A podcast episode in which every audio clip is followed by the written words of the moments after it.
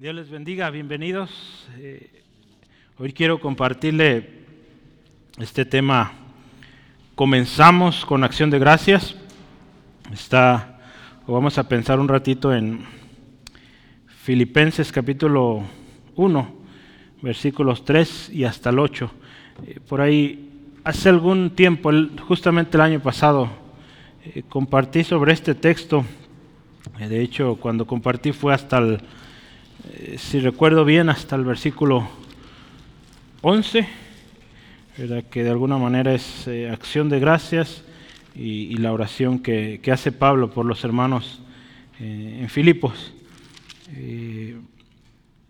pues quería yo seguirle hasta ahí, pero era, era mucho.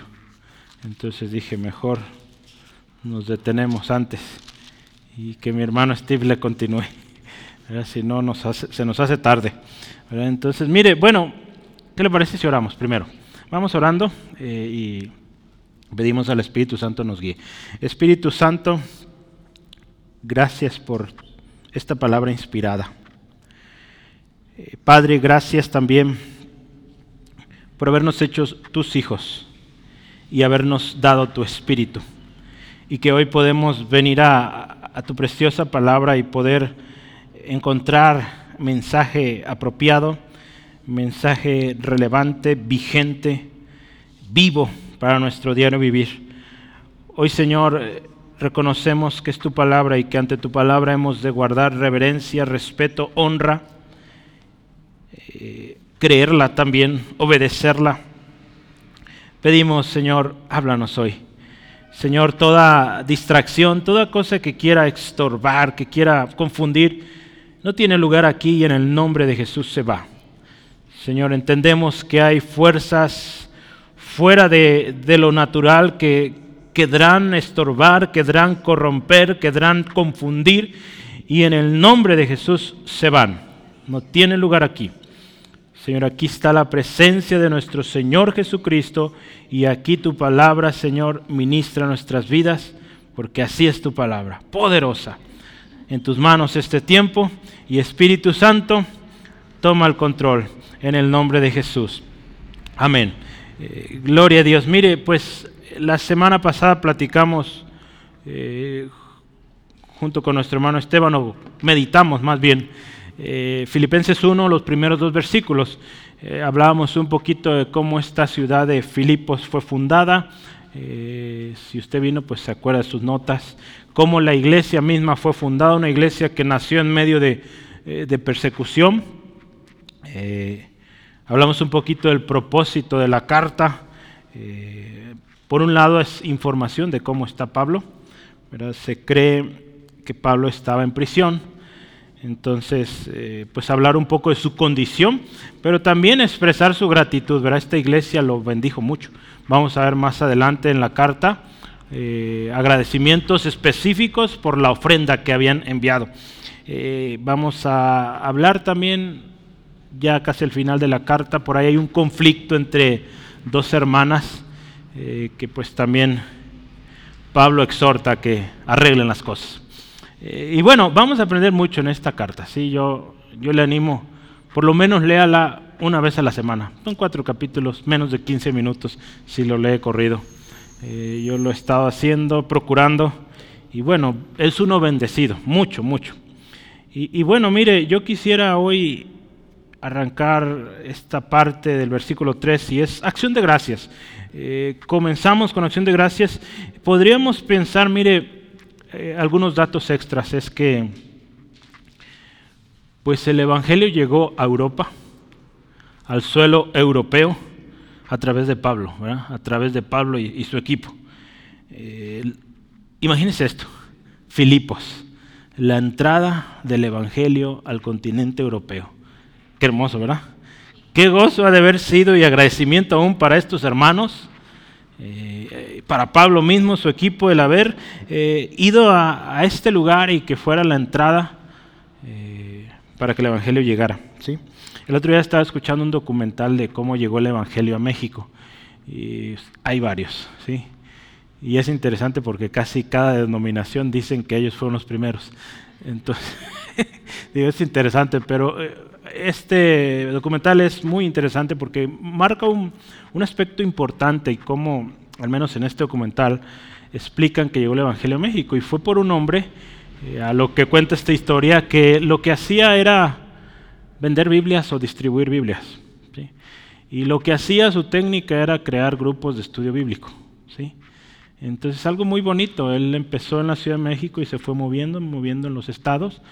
Y algo bien interesante, varias de las eh, denominaciones famosas, eh, dígase metodistas, bautistas, eh, que son digamos las las más grandes, cuando llegaron a México resulta ser que ya había, ya había gente que conocía el Evangelio, ¿sí?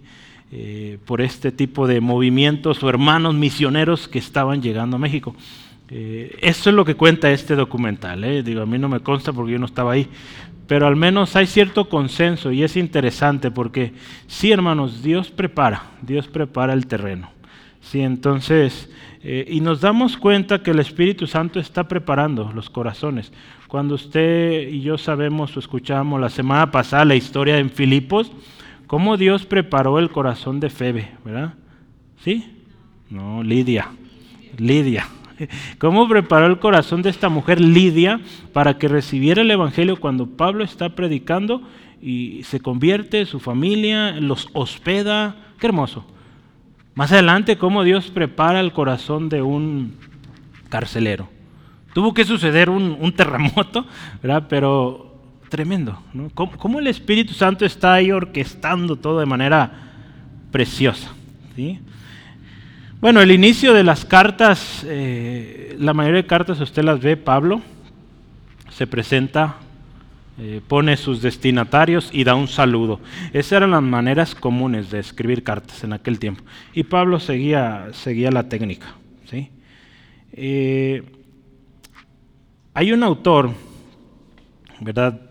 Durante esta serie de estudios, al final va a poder pasar a verlo si gusta. Aquí esto es parte de lo que vamos a usar. Eh, un autor que se llama Sinclair Ferguson, todavía vive este hermano, lo vamos a estar usando a través de estos estudios. Eh, me gusta mucho cómo escribe, he leído un par de libros, me gusta cómo escribe. Fue pastor muchos años, hoy ya es maestro en una universidad, o en varias de hecho, y escribe muy, muy práctico. Entonces, este libro es de lectura muy ligera, y tenemos otro más que es este otro de Filipenses, un comentario, pero este es Moisés Silva, un cubano, un hermano cubano, pero este hermano es muy técnico. ¿sí? Entonces cuando lo compré dije, este está muy difícil para enseñar con este nomás, porque usa demasiado griego, mm, mucha terminología, entonces lo, balanceamos, ¿de acuerdo? Viene otro más, eh, escrito por el pastor, bueno, ya es maestro también, Steven Lawson, eh, llega en los próximos días. Entonces vamos a tener material para estudiar. Y, el extra, si les interesa, este otro. Pero este otro es el Nuevo Testamento en griego. Entonces si alguien quiere leer, pues se lo presto y me lo llevo. ¿sí? Un ratito nomás. No, eh, está siendo de mucha bendición porque vemos las raíces y te das cuenta cómo los traductores de las diferentes versiones de la Biblia eh, han hecho sus esfuerzos a la hora de querer traducir el texto. Te das cuenta que hay palabras que no están en el griego o en el texto original, pero se usaron con el propósito de ayudarnos a entender. ¿sí? Entonces, bueno, a través de la serie de estudios, estos serán los materiales. Siempre me gusta tener dos o tres, entonces creo que será de bendición. ¿sí? Entonces, pero mire, este autor que menciona ahorita, Sinclair Ferguson, él habla de cuatro características de los eh, destinatarios. ¿Se acuerda que dice Pablo y Timoteo, siervos de Jesucristo? A todos, ¿verdad? Nos explica hermano Steve, a todos, ¿verdad? Y, y, él, este autor, los clasifica en esto: los santos, ¿sí? Los que están en Cristo, los que están en Filipos, y también dice los obispos y los diáconos. El hermano nos explicaba sobre los obispos, los diáconos. Y cuando vemos estas cuatro características, nos damos cuenta que es un mensaje para todos. ¿sí? Entonces, eh, incluye los líderes. ¿verdad? Si habla de ancianos, eh, diáconos, pues también están los líderes. ¿sí? No, no es como que Pablo mandó una carta y y los líderes, este mensaje es para ustedes, hermano, no, es para nosotros. Lo interesante es que, pues usted y yo somos santos, amén. Lo compartía nuestro hermano, nos habló apartado.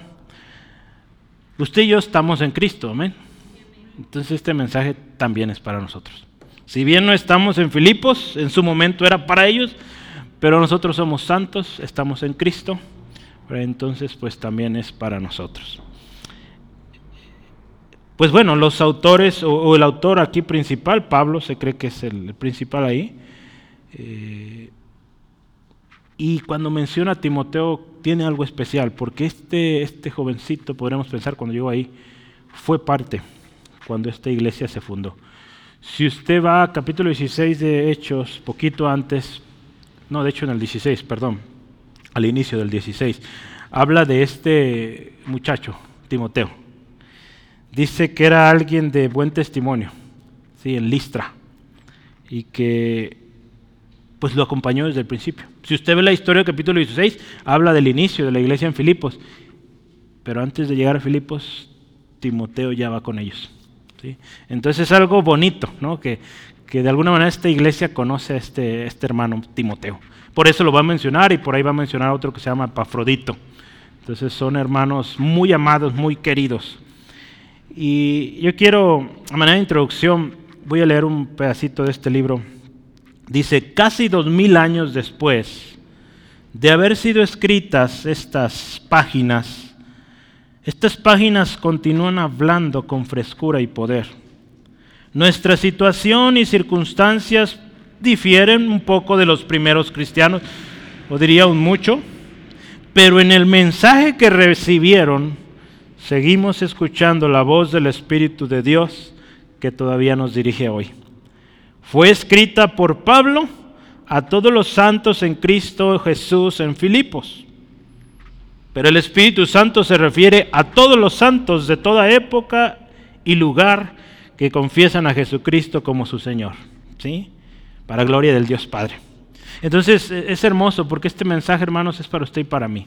Así que hagámoslo nuestro. ¿sí? Cada vez que vayamos a estudiar estas cartas, eh, o las que hemos ya estudiado y las que vendrán, si el Señor así lo permite, eh, disfrutémoslos. Disfrutemos y no lo hagamos como, hay otra carta. No, que estemos a la expectativa de algo bonito, algo precioso que viene. Eh, yo siempre, algún día si gusta le puedo enseñar, pero en todas mis notas viene ahí una sección que le llamo bienvenida. No siempre la digo, pero hoy la voy a leer, porque estamos iniciando un nuevo estudio. Entonces, mi bienvenida tiene dos enunciados, sencillitos. Tome notas, lleve tarea, escudriñe la palabra y prepárese para el próximo estudio. Es la primera línea, la primera línea. La segunda es, vamos a estudiar juntos la palabra. Recuerde, somos una iglesia bíblica. Esa es mi bienvenida. Eh, ya se la sabe. Siempre están mis notas. Eh, pero bueno, ¿qué le parece si hablamos de agradecimiento? ¿Sí? Agradecimiento. Quiero eh, empezar esto y hay un primer tema. Hoy solo serán dos y creo que me va a agradecer y va a decir, son suficientes. Eh, porque en esos dos hay como de cuatro, pero, pero no, no se crea, no se asuste. Todo bien, sí nos vamos a ir temprano. Primeramente vamos con agradecimiento continuo.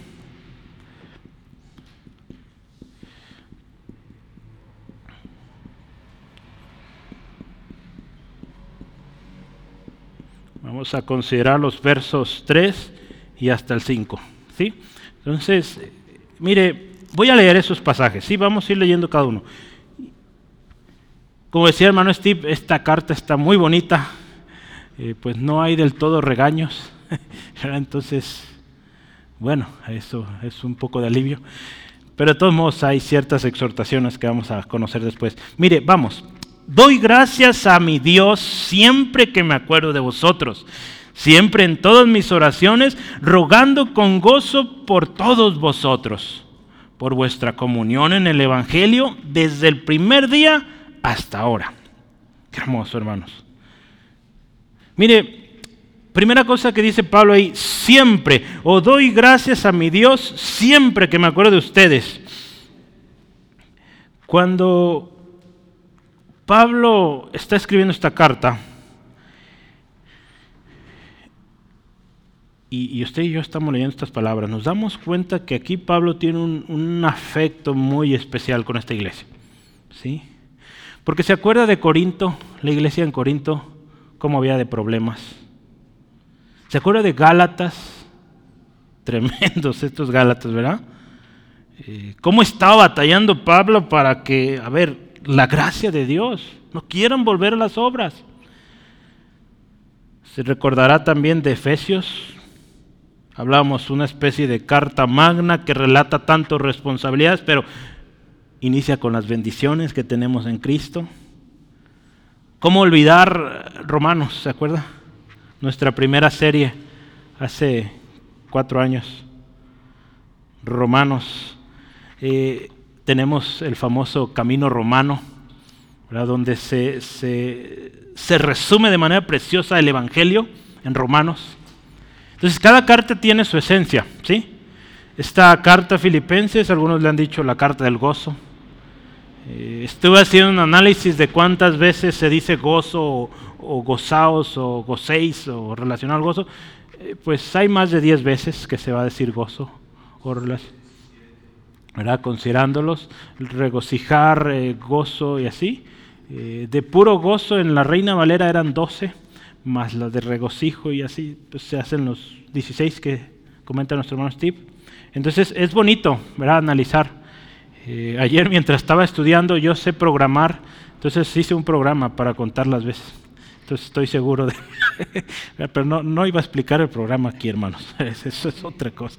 El programa me ayudó. Eh, bajé el Nuevo Testamento en, en un texto y se mete el programa y él hace todo. Pero bueno, mire, es bonito que, en esta carta vamos a hablar mucho del gozo. Y, cuando vemos esta introducción, hay un aprecio especial a esta iglesia. Ahora nos encontramos en Filipenses, una iglesia que tiene un especial vínculo. Y el autor eh, Sinclair Ferguson dice, esta iglesia tiene un vínculo especial con el pastor fundador. Podemos pensar Pablo como el pastor que fundó esa, esa iglesia. Entonces hay un vínculo precioso, especial. A través de estas primeras palabras vemos ese, eh, ese amor que hay para, tanto de Pablo hacia ellos, y ahorita vamos a ver de la iglesia a Pablo. ¿Sale? Y, hay una palabra griega con la cual yo quisiera empezar este, este estudio, y es la siguiente.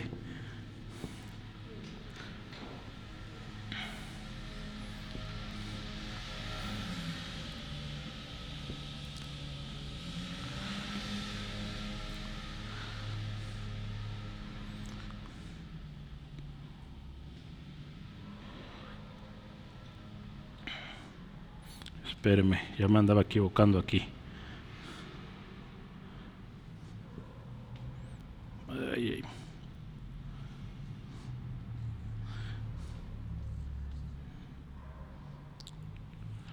Mire, voy a ponerlo de esta manera. La palabra es eucaristo. Esta es una omega, esta es extendida.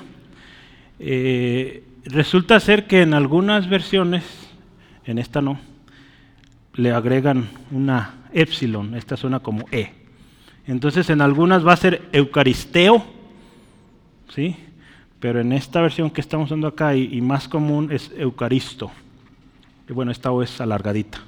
¿sí? Entonces, ¿le suena esa palabra? Eucaristía. Eucaristía, ¿sabe qué significa? Acción de gracias pero ya parece que le vamos a llevar a nuestro evento Eucaristía 2024. no, se confundiría. Entonces por eso acción de gracias en español. Eh, pero esto significa doy gracias. Esta palabra significa doy gracias. Sí empieza así el versículo 3, ¿verdad? Doy gracias. Así que este pasaje empieza Eucaristo y lo que sigue. ¿sí? Entonces es bien interesante porque al igual que en español, eh, por ejemplo, usted y yo eh, podríamos decir doy gracias, ¿verdad? También puede decir yo doy gracias, le agregamos el, sujeto ahí. Eh, pues en griego es lo mismo. aquí no tiene el yo, solo es el doy gracias. Entonces, bueno, mire, qué, hermoso. Y él empieza, doy gracias. Más adelante, mire, Pablo va a expresar, eh, expresa a estos hermanos un, cariño especial porque él da gracias. Mire, ¿qué le dice? Doy gracias a mi Dios siempre que me acuerdo de ustedes. Hay una expresión que me gustó mucho y, la usaba aquí el autor, Filipenses 4.1. Así que hermanos míos, amados, como ve, le llama amados, deseados, gozo y corona mía. Esta iglesia, vea cómo la, pronuncia o la llama Pablo, hermanos míos, gozo y corona mía. Es una iglesia de la cual él está muy contento, muy agradecido. Otra vez, doy gracias a mi Dios siempre que me acuerdo de vosotros. Cada vez que Pablo escuchaba, recordaba, hay una versión en inglés que usa remembranza. Remembranza, ¿sabe qué es? Recordatorio. Cada vez que Pablo se acordaba de esta iglesia, daba gracias a Dios. ¿Sí? Entonces es algo hermoso acá. Mire, había una historia especial en esta iglesia. Yo, yo escribí algunos relatos de esta iglesia. Traté de resumirlo lo más que pude, pero hay una historia en esta iglesia y hay razón por la cual estar muy contento. Pablo, cada vez que se acordaba de Filipenses o de los hermanos en Filipos, se acordaba yo creo de todo esto. Primeramente yo creo que se acordaba de cómo el Espíritu Santo le guió a Macedonia, ¿se acuerda? En Hechos 16, 1 al 6, usted ve cómo el Espíritu los va guiando.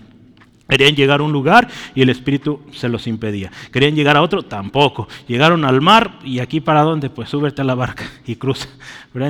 Entonces, ¿cómo el Espíritu Santo, él recordaría esto? ¿Cómo el Espíritu me llevó a ese lugar? ¿Qué más? Mire, eh, ¿cómo llegó a Filipos? ¿Cómo llega a Filipos y, y encuentra a unas mujeres teniendo un culto a un lado del río? Entonces, él ve la mano de Dios obrando en todo esto. Hace algún tiempo platiqué al respecto. Resulta ser que se cuenta la historia que para que una sinagoga eh, se formara en un pueblo o se construyera, se requerían por lo menos 10 varones judíos. Pues resulta ser que en Filipos no había ni siquiera 10 varones judíos, por lo tanto no podía haber una sinagoga en ese lugar. ¿Y qué hacían los, eh, los judíos? Se reunían en los ríos, o cerca del río. Eh, era una, algunos creen que es una tradición que viene desde el cautiverio allá en Babilonia, que, que, habla por ahí algo de que cerca del río se reunían. Entonces creen algunos que seguían esas costumbres. Pero el asunto es que no había sinagoga y como Pablo tenía la costumbre, llegaba a un pueblo, iba a la sinagoga, pues dijo, voy donde estén los judíos. Si no hay sinagoga, pues los busco. Y gloria a Dios los encontró en el río. Entonces, mire, cada uno de estos episodios, más adelante y en Hechos 16, 13 al 15, eh, la escritura habla de Lidia. Una mujer dice que Dios preparó su corazón para que estuviera atenta y para que recibiera el Evangelio. Y bueno, tremendo. Dice la historia que los obligó, le dijo, ¿se quedan conmigo? Pues no hay de otra, nos quedamos. Pero es bonito porque su familia también creyó. Entonces esta historia, en capítulo 16, usted ve toda esta historia, yo estoy tratando de resumir. Más adelante, hermanos, del versículo 25 al 29 nos habla de, perdón, antes, del 16 al 24 habla de cómo Pablo y, Silas son encarcelados por predicar el Evangelio, ¿se acuerdan? Esa mujer que está ahí atrás de ellos gritando y que pues en algún momento molestando y, y pues cómo llegó a causar un problema para ellos, ¿verdad? Y cómo Pablo, en el nombre de Jesús, esta mujer es liberada y bueno, no les gustó a sus dueños, a sus amos, y pues echan a Pablo y a Silas a la cárcel. Entonces, eh, el gozo también eh, que se vivió ahí en la cárcel, del 25 al 29, en Hechos, el gozo y el gran terremoto que hubo. Entonces, imagínense, todas esas cosas venían a la mente de Pablo cada vez que decían Filipos o Filipenses. Todas esas cosas venían a su mente. ¿Qué más? Eh, del 30 al 34, la conversión del carcelero y su familia. ¿sí? Entonces, imagínense, más cosas que venían a su mente. Eh, por último, ahí, su regreso, perdón, esa despedida también ahí del 35 al 40. Eh, dice ahí la historia que vinieron algunos magistrados es bien interesante, ¿verdad? El hermano nos compartía. no sabían que Pablo era romano, le dan su buena golpiza y ya cuando se dan cuenta que es romano, ay. Y Pablo dice, pues ahora que vengan a despedirme. yo creo que no necesariamente para recriminarles o hacerles. No, hermanos, porque yo, yo pensaba, qué tremendo propósito este. ¿Verdad? Dijo, pues los hago que vengan y pues les testifico. No sé, digo, no cuentan mal la historia ahí. Pero imagínense esto, el acontecimiento en las noticias de Filipos. ¿sí? Un romano azotado en público. Y, y resulta que ese romano era Pablo que predicaba el Evangelio. Pudieron haber, no sé, los hermanos, ¿se acuerdan de aquel Pablo, aquel que, pues de ese Evangelio, de ese hombre? Queremos platicarle lo que Él nos trajo. Digo, no sé, todo lo que eso desató, hermanos, en esta, en esta ciudad. Entonces, vea, todo esto se acordaba Pablo, eh, algunas cosas quizás hasta con eh, risa o lágrimas de gozo, no sé. Si seguimos en la historia, en el capítulo 20, Pablo regresa a Filipos en su tercer viaje misionero. Entonces, cuando Pablo habla de Timoteo, de Pafrodito, eh, que fueron enviados eh, a Filipos, entendemos que, esta iglesia ama a Pablo y ama a todo aquel que se relacione con Pablo. ¿sí? Si es Timoteo, si es Epafrodito, lo aman o los aman también. Entonces, eh, había mucha alegría y por eso Pablo puede decir aquí, doy gracias a mi Dios siempre que me acuerdo de ustedes. Esto me gusta porque su acción de gracias, ahora estamos hablando de acción de gracias, su acción de gracias, yo puse aquí el primer título, acción o agradecimiento continuo. Eh, resalta que este agradecimiento es un agradecimiento siempre. ¿sí? Porque dice, doy gracias a mi Dios siempre que me acuerdo. Eh, hay una palabra ahí que se usa para siempre, es pantote. Yo no lo voy a escribir ahorita. Eh, empieza con pi, pero es pantote, siempre. Pero es algo bien interesante. Dice, doy gracias a mi Dios siempre que me acuerdo de ustedes, ¿sí? o de vosotros. Resulta ser que esta es una de las cosas que me llamó mucha atención ayer que estaba estudiando esto, y es que ese siempre que usted ve ahí no está en el griego o en el texto griego. ¿sí? Pero dado el contexto, pues indica que pues siempre da gracias. Pero hay una palabra que sí viene, y es esta, la voy a escribir aquí.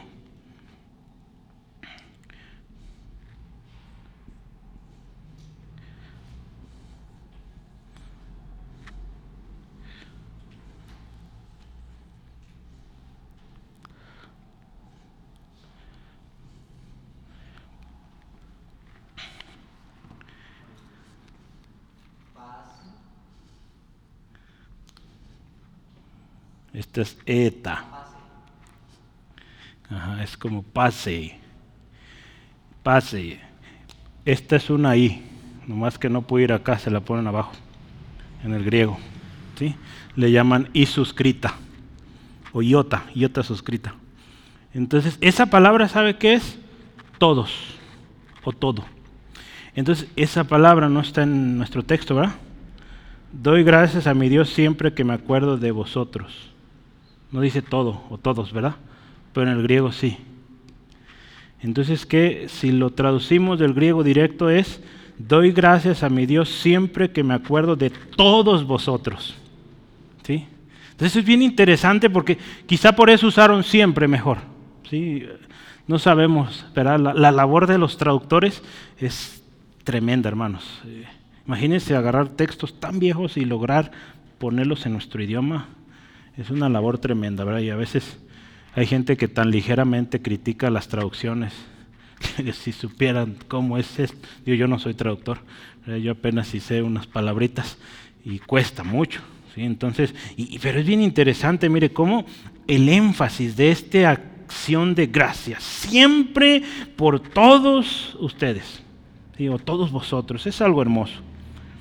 Eh, el agradecimiento, mire, de Pablo a esta, o con, esta iglesia es especial. Y, y hoy yo quisiera, pensemos hacia nosotros, una pregunta de, de reflexión. ¿Seremos nosotros siempre, ¿verdad? como esta iglesia, motivo de acción de gracias en aquellos que se acuerdan de nosotros?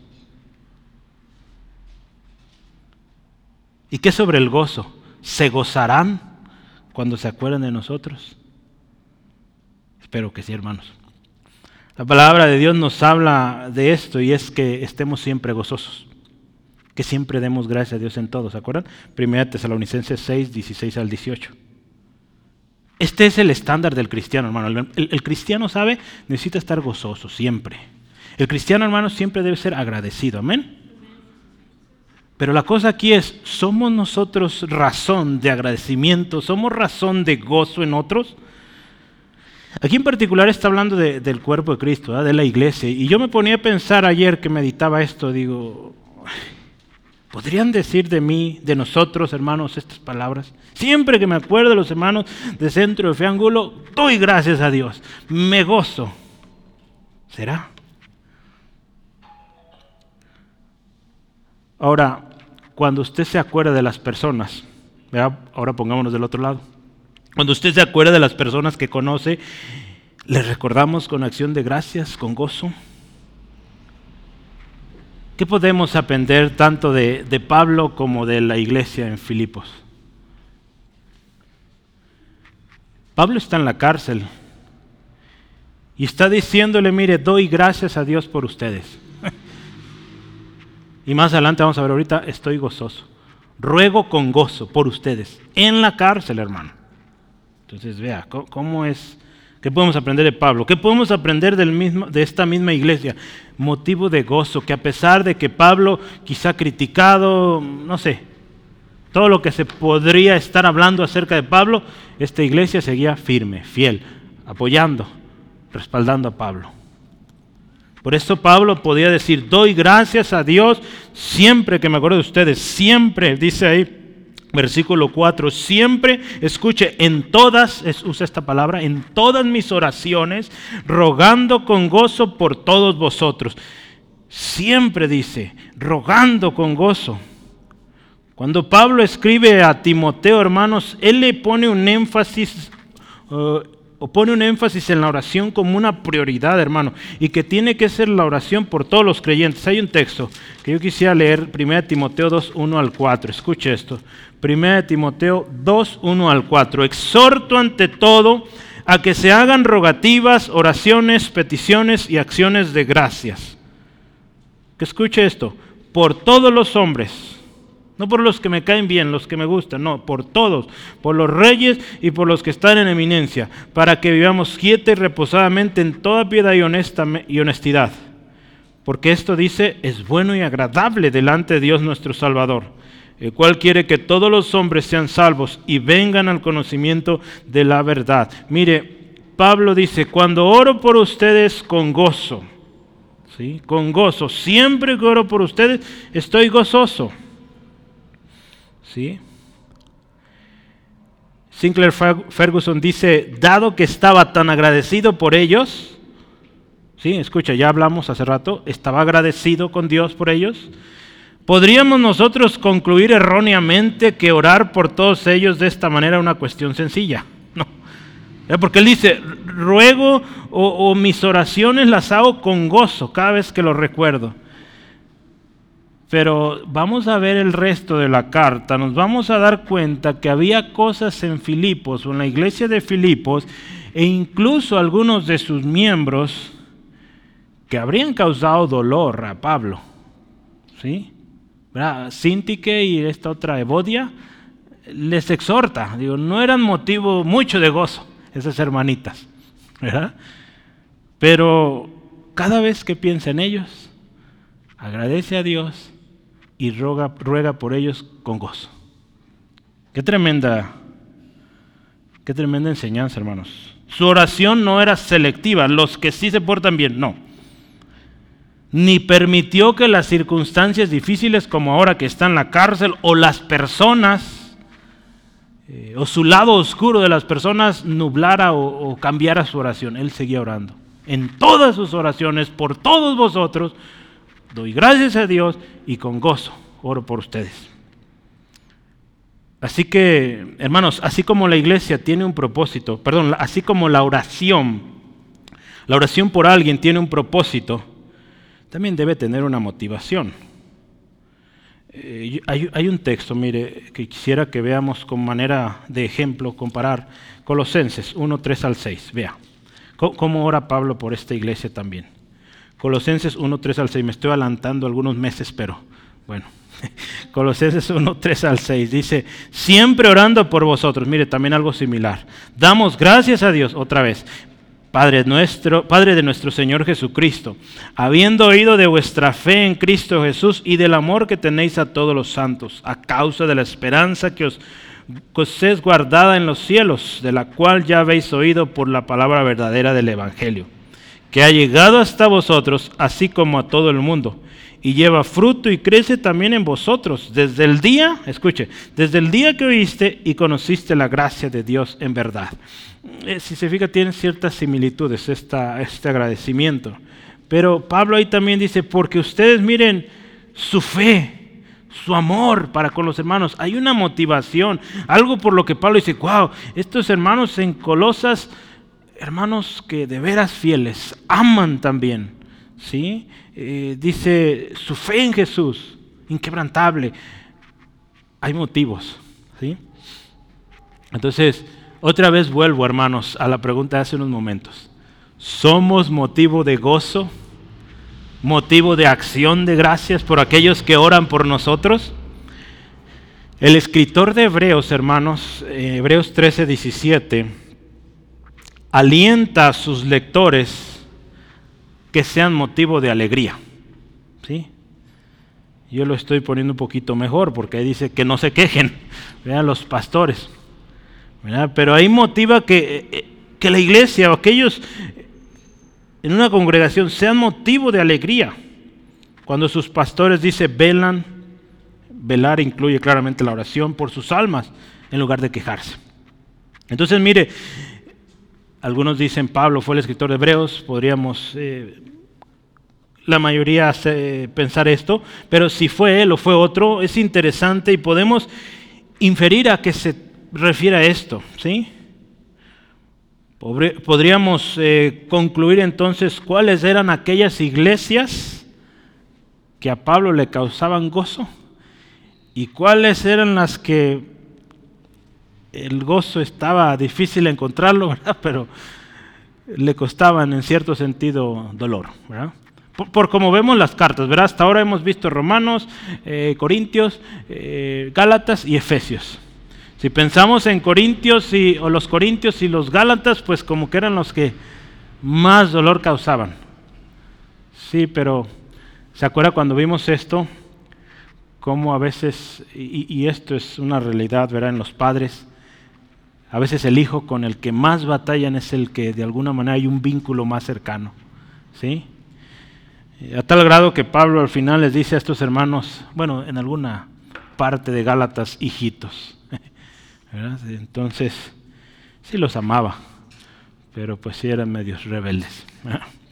Entonces, mire, podemos pensar aquí, esta iglesia era un motivo de gozo. Por eso eh, el hermano mencionaba, y pues eh, lo vamos a ver a través del estudio, no hay mucha exhortación, pero a nosotros trayendo el mensaje a hoy, a estos tiempos, podemos decir, a ver, ¿cómo ando yo?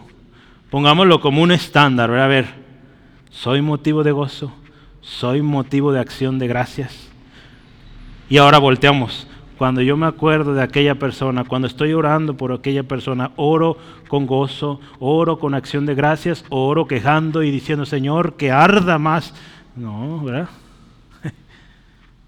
Eh, que cuando usted y oremos por aquellos, lo hagamos con agradecimiento y con gozo. Mire, versículo 5, quiero avanzar. Dice, por vuestra comunión en el Evangelio. Acuérdense, es un agradecimiento constante. Dice, doy gracias, podemos agregar ahí, por vuestra comunión en el Evangelio desde el primer día hasta ahora.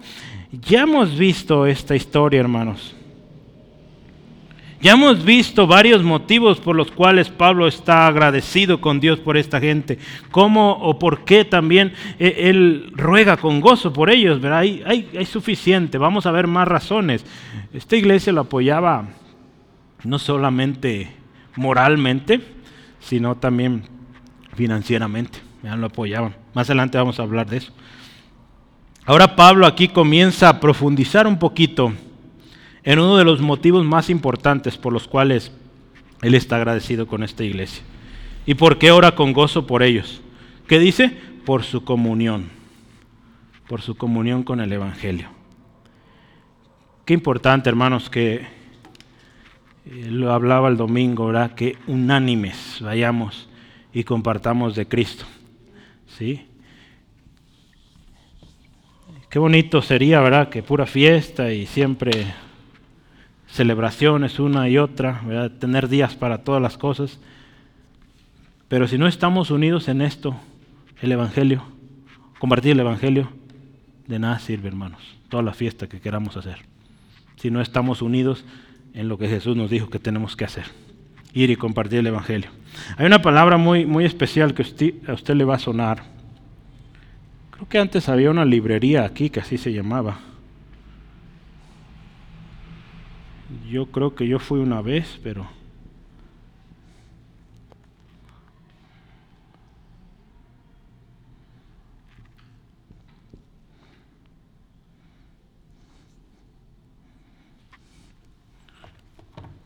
Coinonía. ¿Sí? Pablo da gracias a Dios por la coinonía de esta iglesia o la participación, eh, la interacción, el compañerismo, la ayuda, la contribución en el Evangelio. ¿sí? Esta palabra, hermanos, eh, se, oye mucho, se escribe mucho en el, en el Nuevo Testamento. ¿sí? Yo aquí anoté al menos siete ocasiones en las cuales la Escritura nos llama o nos recuerda de tener comunión. Sí, vamos a empezar comunión unos con los otros. Hechos 2.42, así era la iglesia. Tenían en común todas las cosas. ¿sí? Perseveraban en la doctrina, dice, de los apóstoles. Y tenían en común todas las cosas, ¿verdad? El pan, eh, tenían este tiempo juntos, el pan lo, disfrutaban juntos, tenían pues mucho en común. Y es esa comunión. En 1 Corintios 1.9 dice, o habla de la comunión con Cristo. Cuando aquí habla en 1 Corintios habla de esa comunión o eso que juntos conocemos a Cristo, tiene nuestro conocimiento de Cristo. ¿Qué más habla de la comunión? 1 Corintios 10, habla de la comunión con la sangre de Cristo. ¿sí? ¿Qué, significa esto? Que usted y yo, hermanos, por la sangre de Cristo, pues somos lavados. Y todos. Si no es que Él no, todos los que somos creyentes en Jesucristo, eh, que nos arrepentimos de nuestros pecados y que confesamos al Señor Jesucristo como nuestro Señor con fe, eh, somos lavados con la misma sangre de Cristo. ¿sí? Entonces ahí esa comunión con la sangre de Cristo. Eh, segunda de Corintios 13, 14, comunión del Espíritu Santo también. Filipenses 3, 10, lo vamos a ver en algunas semanas comunión en los sufrimientos, también debe haber en esto. ¿sí? La escritura nos llama, ¿verdad?, que lloramos con el que llora y nos alegramos pues con el que está alegre también, ¿verdad? no lo envidiamos, al contrario, gloria a Dios, hermano, porque fuiste bendecido. En 1 Juan 1.3 habla de la comunión con el Padre y con el Hijo. Primera de Juan 1.3, permítame un segundo. Creo que ahí quiero asegurar. Primero de Juan 1.3.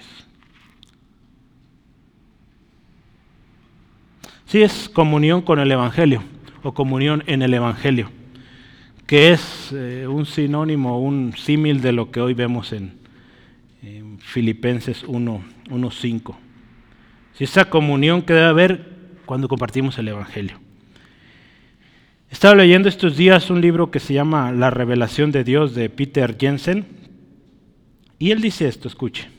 Los primeros cristianos creían y tenían la experiencia de que como se plasma en el Nuevo Testamento, escuche, la relación con Dios se instaura mediante el Evangelio de Jesucristo. Otra vez voy a leer esto último. La relación con Dios se instaura mediante el Evangelio de Jesucristo. Otra expresión que dice acá es, la ruta al conocimiento de Dios es el Evangelio. El Evangelio depende para existir, ahora como en aquellos tiempos, de la existencia previa de la palabra escrita de Dios. Para que usted y yo llevemos el Evangelio necesitamos la Biblia. ¿Sí? Estamos de acuerdo. Es algo muy lógico. Y esto, esta palabra escrita desemboca en palabras predicadas. ¿Sí? Luego escritas de Jesús. Y estas palabras predicadas acerca de Jesús se comparten por los cristianos. ¿Sí? Entonces, e, eso es súper importante, hermanos, que el Evangelio es la ruta como la gente va a llegar a Dios. No hay otro camino al Padre sino Jesucristo. ¿Y cómo va a conocer a Jesucristo la gente? Por hombres y mujeres que llevan predicando el Evangelio. ¿sí? ¿Sí? Entonces no, no hay otra ruta. Entonces, eh, cuán importante entonces es que haya esta comunión con el Evangelio. Por eso Pablo, Pablo decía, hermanos, yo estoy gozoso. Cuando oro por ustedes, ruego por ustedes con gozo, eh, acción de gracias, porque ustedes han participado conmigo en esto. ¿Sí? Qué triste que solo lo apoyaran en otras cosas, pero no en predicación. Eh, apoyarlo en que este ministerio continuara. Si bien ellos no podían andar por todos estos lugares que Pablo, pero enviaban sus ofrendas para que él siguiera. Ánimo. ¿Sí? A propósito, yo quiero eh, invitarle y demos muchas gracias a Dios. Dios está moviendo corazones, hermanos, para bendecir la obra aquí en, el Centro de Fe Angulo. Sí, hombres, mujeres que, que Dios está tocando sus corazones para apoyar. ¿Se acuerda que hace poco tuvimos la bendición de las Biblias que nos llegaron? Poco antes los folletos. Eh, hoy hace unas horas, pues también un corazón que fue tocado para bendecir la obra. Y más adelante les daré detalles, pero Dios está tocando vidas.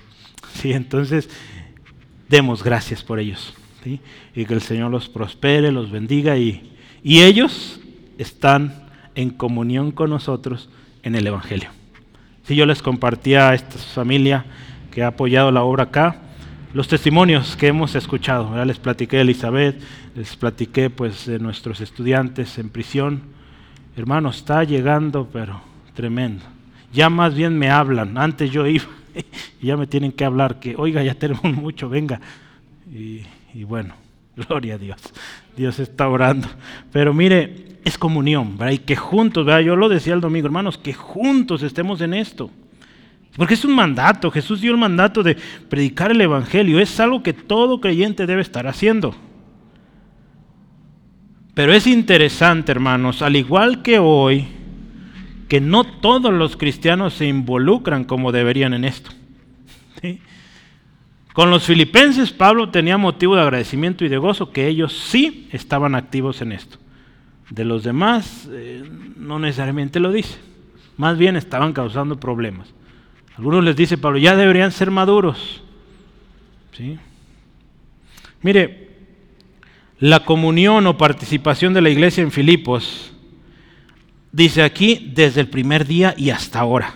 E, esto me gustó mucho porque cuando pensamos en dos ejemplos, y si, si podemos, vamos rápidamente, eh, a Hechos 16. Yo quiero que vea usted, desde el principio en esta iglesia la gente se involucró preciosamente en el Evangelio. Y se va a dar cuenta usted luego, luego. ¿Sale? Eh, Hechos 16, 14 al 15. Vamos a verlo. Hechos 16, 14 al 15. Dice la escritura.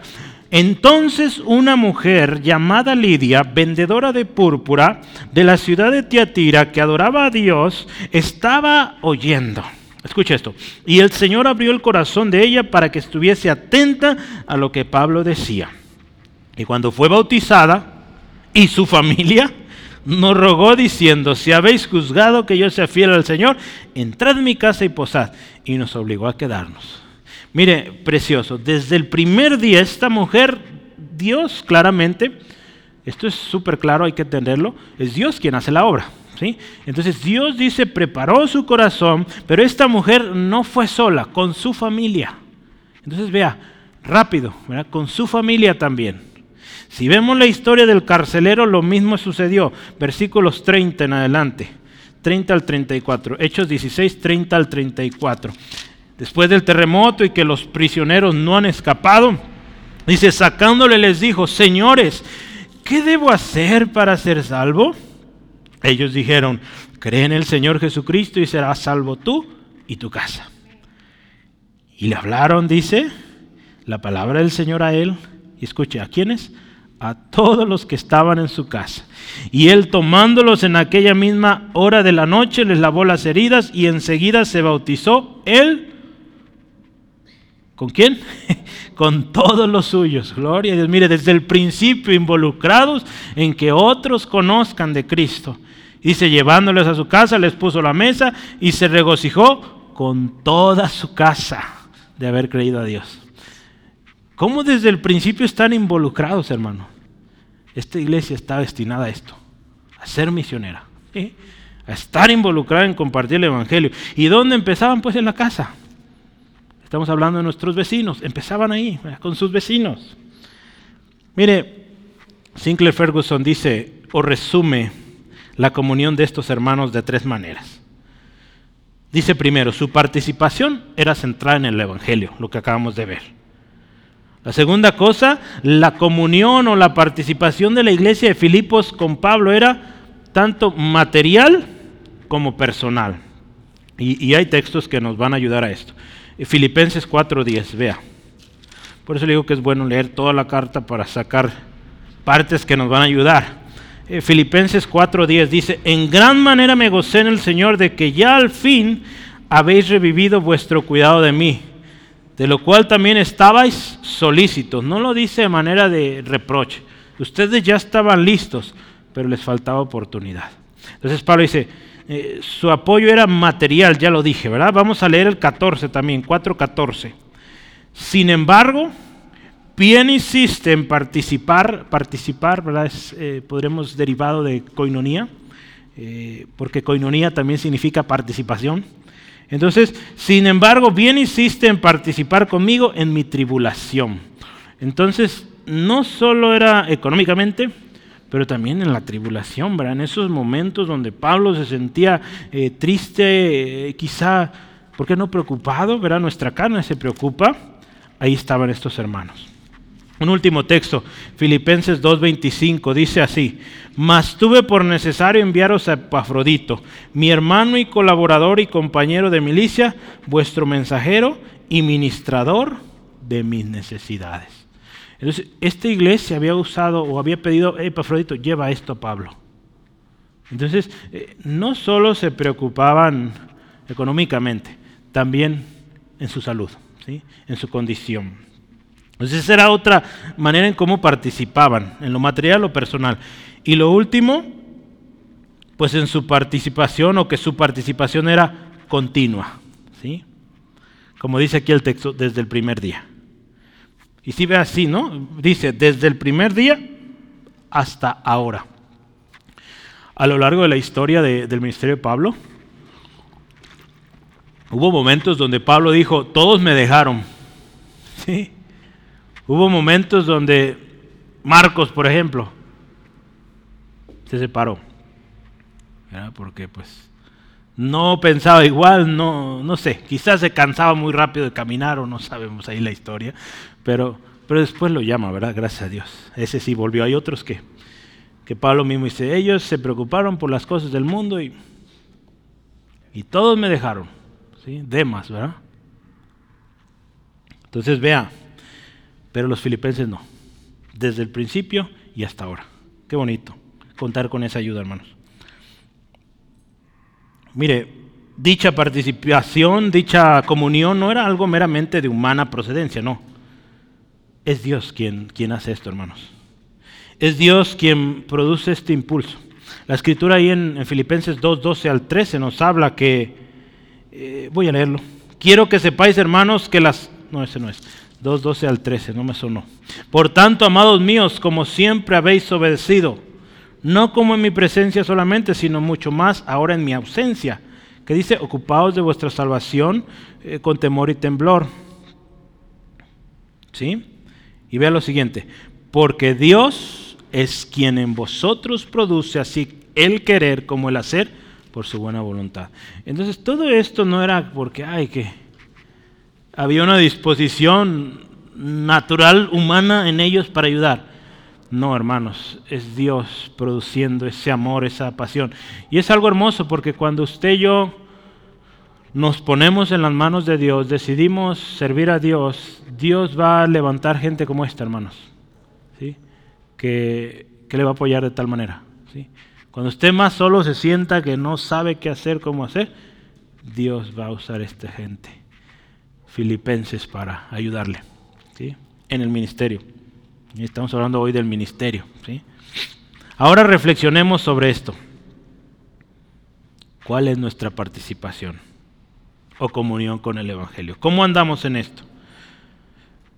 Pensemos una, esta otra pregunta. ¿Somos solo receptores del Evangelio o también somos canales activos de proclamación? ¿Que estamos solo recibiendo a gusto ahí?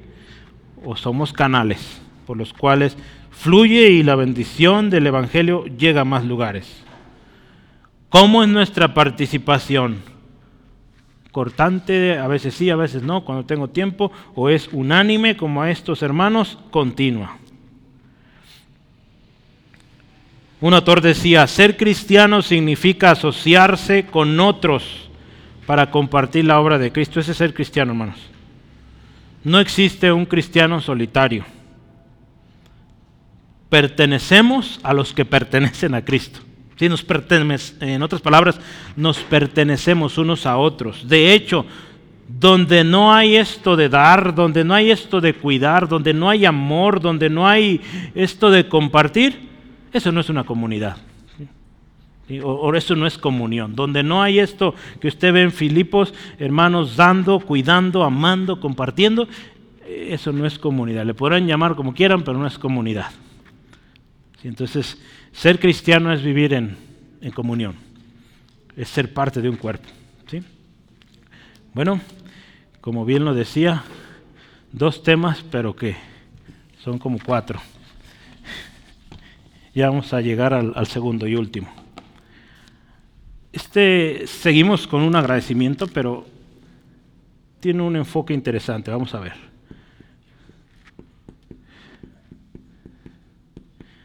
Agradecimiento con seguridad.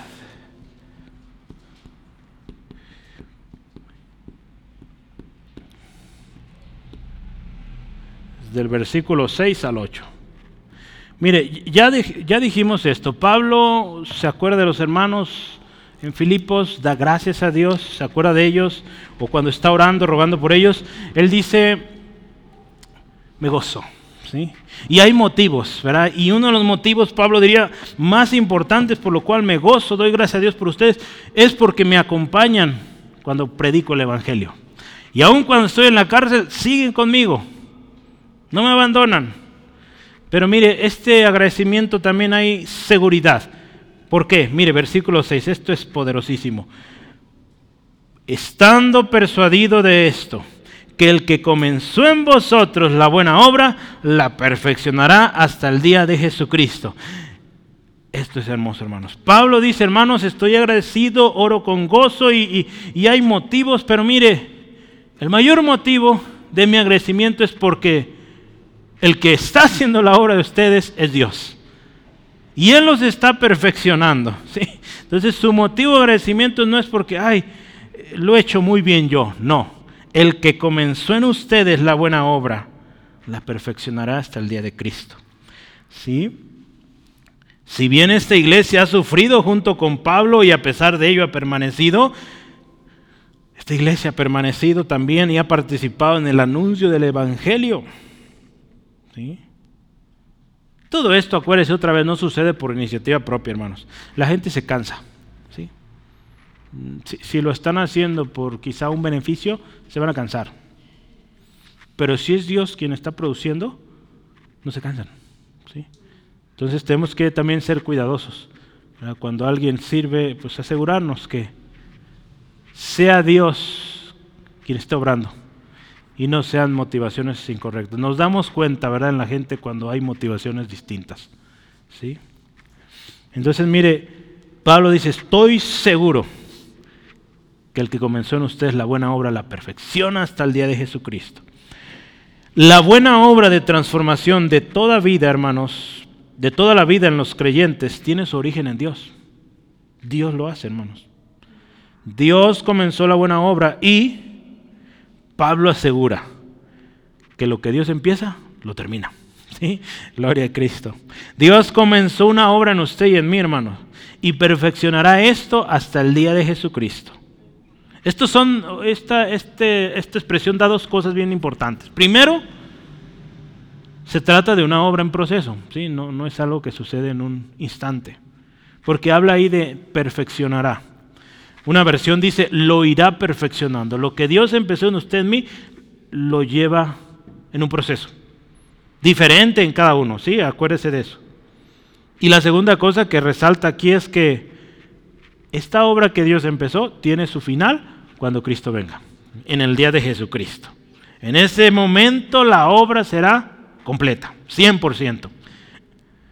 Entonces, eh, si me permite, le voy a leer la nueva traducción viviente de este texto. Dice así, estoy seguro de que Dios, quien comenzó la buena obra en ustedes, la continuará hasta que quede completamente terminada el día que Cristo Jesús vuelva. Eso, hermanos, es precioso. Eso nos libera de mucha carga, de mucho estrés, porque si va lento, va rápido, es obra de Dios y gloria a Dios. si no se desespere. No había duda en Pablo, él estaba seguro de la obra de Dios, hermanos. Entonces, esto me, llama la atención y, lo, he escuchado en algún lugar. Y es que Dios, hermanos, tiene, tiene un plan en la eternidad, ¿sí? O tiene puesta su vista en la eternidad para usted y para mí, ¿sí? no en lo, corto. ¿verdad? Nosotros nos quedamos cortos ante los planes de Dios. Entonces Dios tiene un plan a largo plazo, hasta el día de Jesucristo. Entonces, ¿qué, nos dice esto, hermanos? Al ver esto, al, meditar que Dios tiene un plan a largo plazo con nosotros, que nosotros pensamos muy pequeñito, eh, ¿qué nos lleva a esto? A poner nuestra mirada en lo que Dios quiere que miremos. ¿sí? Colosenses 3.2 nos dice, pongan la mirada en las cosas de arriba, no en las de la tierra. 1 Corintios 4.18 nos dice, no mirando las cosas que se ven porque éstas perecen, sino en las que no se ven porque éstas son eternas. Entonces, no nos quedemos cortos en esto, hermanos. Digamos, Dios, revélame qué es lo que tú tienes. Y acepto, eh, me someto a este proceso y vamos adelante. Hebreos 12.2, ¿qué nos dice? puesto los ojos en Jesús, el autor y consumador de la fe. Entonces, poner nuestra mirada en lo que Dios quiere que pongamos la mirada. ¿sí? Pablo dice otra vez, mire, por eso agradecimiento con seguridad, él puede decir, estoy agradecido, con gozo lo hago porque yo sé que Dios empezó algo bueno en ustedes y lo va a terminar. Entonces, Seguro estoy de que lo va a hacer. Lo siguiente que dice ahí versículo 7, escuche, precioso también, me es justo o como me es justo sentir esto de vosotros, por cuantos tengo en el corazón, en mis prisiones, en la defensa y confirmación del Evangelio, todos vosotros sois participantes conmigo de la gracia. Gloria a Dios, qué hermoso esto. Mire, cualquiera que fuera la actividad en la que Pablo se encontraba, o cualquiera situación en la que él estuviera, Pablo y los filipenses, hermano, unidos, con un vínculo común. ¿Qué vínculo es? La gracia. La gracia de Dios. Jesucristo había unido a sí mismo en amor, un amor tan asombroso y divino de la, que la única respuesta adecuada de Pablo era darse por completo a él, hermanos. Habiendo hecho esto, dice, él quiso amar a cualquier otra persona que hubiera, dice, experimentado la misma gracia y respondió de la misma manera. ¿Sí?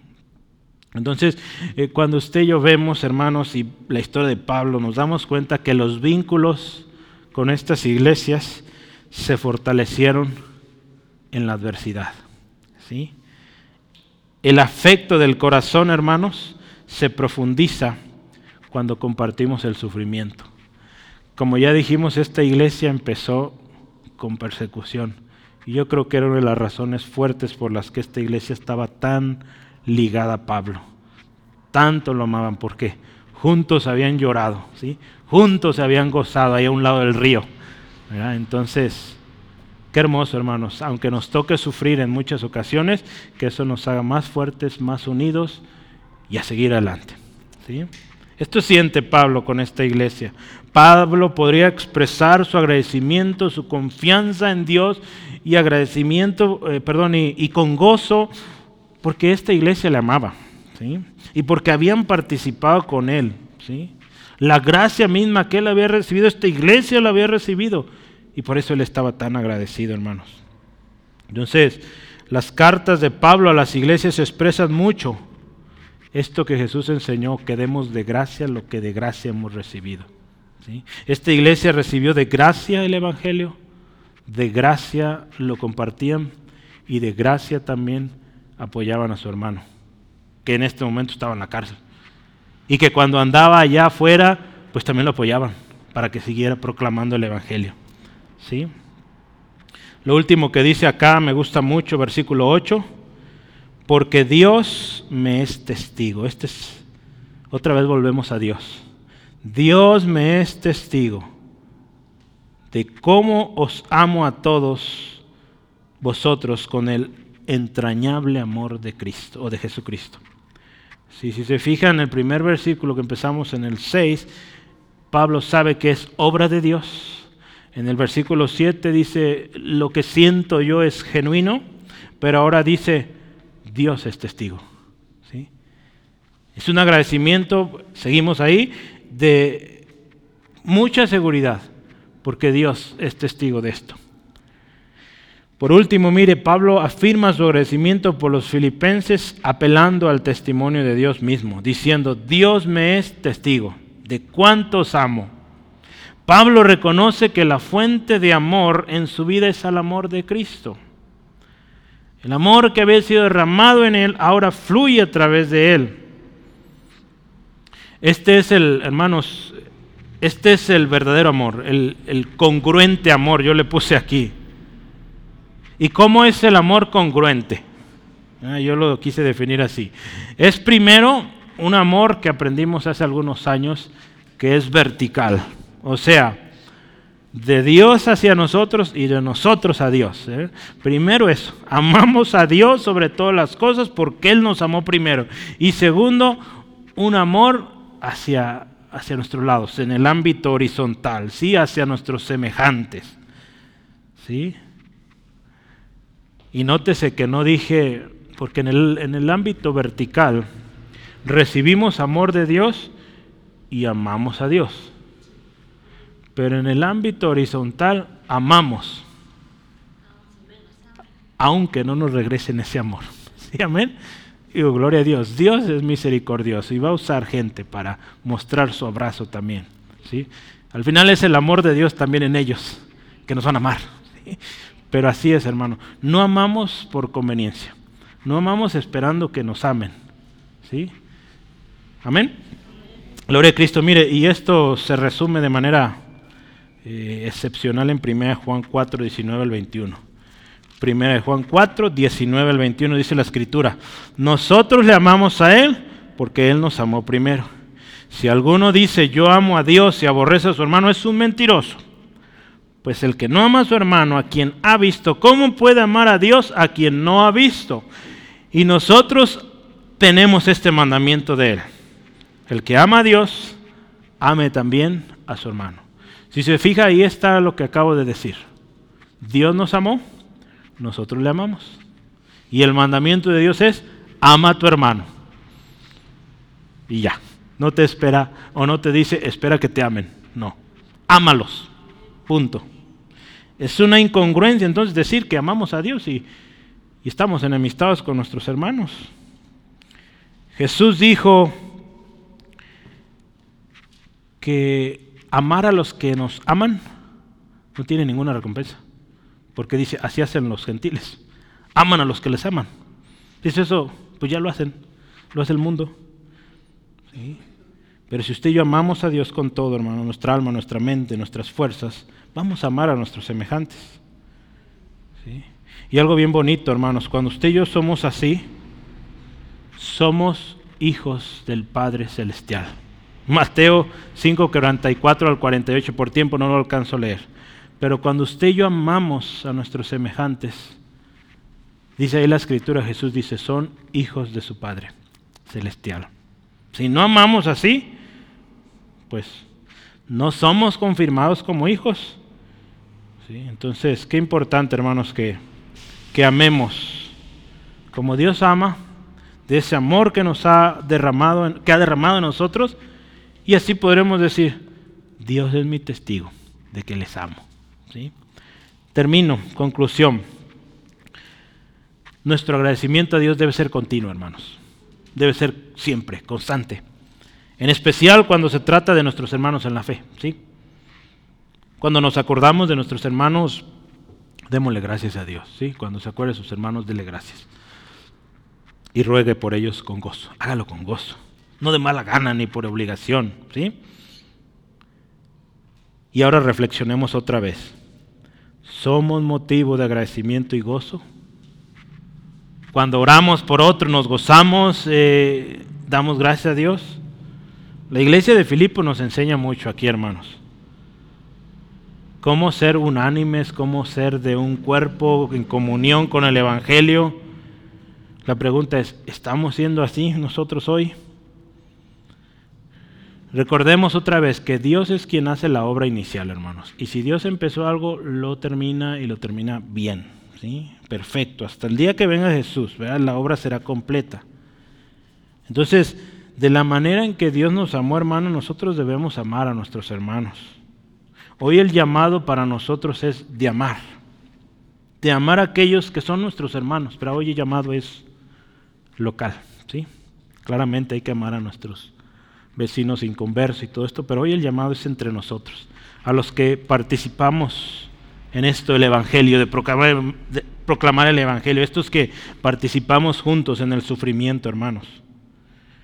Hagamos una pregunta. ¿Es Dios testigo de nuestro amor a nuestros hermanos? Podríamos decirlo con certeza, así como Pablo dice, porque Dios me es testigo. Porque Dios me es testigo, dice ahí, de cómo os amo a todos, con el entrañable amor de Jesucristo. Hermano, la gracia de Dios se manifestó a nosotros. Debemos amar como Cristo nos amó. Debemos amar con este entrañable amor. Yo quisiera invitarle, ¿qué le parece oramos? Y venimos al Padre Celestial y, y vamos dándole gracias. ¿verdad? Hoy es acción de gracias.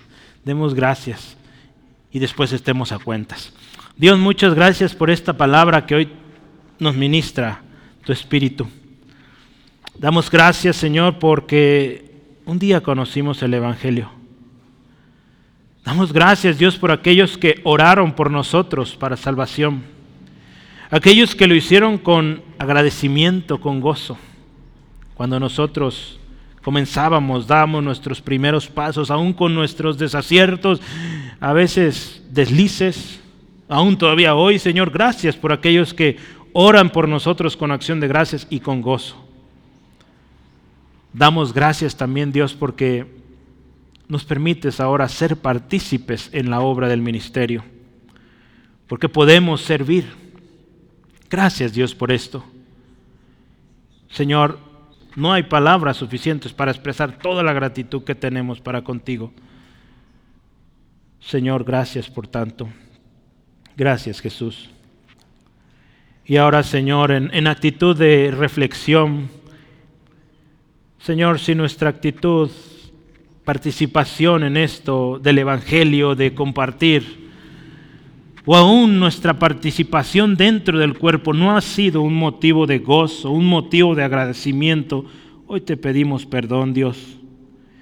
Porque Señor, hemos buscado nuestra propia voluntad, hemos querido hacer las cosas a nuestra manera y no como tú lo indicas en tu palabra, Señor.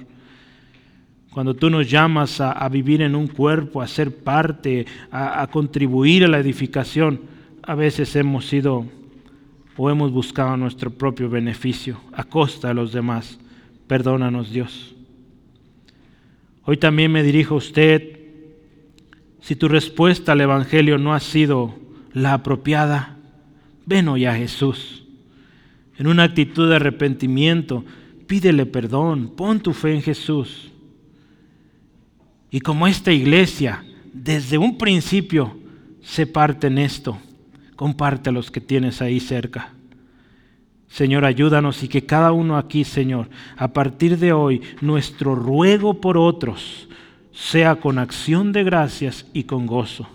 Que nuestra participación unánime, continua, siempre, Señor, busquemos que sea motivo de gozo, sea motivo de agradecimiento, Señor. Que no seamos motivo de queja y si en algún momento Dios ofendemos, desobedecemos, algo, hacemos algo que lastimó a aquel que nos ha tendido la mano, que seamos muy prontos para pedir perdón, pedir disculpas. Señor, que al final de todo seamos fieles, participantes activos, constantes en la comunión del Evangelio juntos, Señor, proclamando el precioso mensaje de salvación por medio de Cristo. Y Señor, con esto te daremos toda la gloria. Bendice Dios a mis hermanos a su regreso a casa, protégeles, líbrales de todo percance, que tu ángel acampe alrededor de ellos, que hoy tengan una noche bendecida. Te damos gloria en Cristo Jesús. Amén. Gloria a Dios.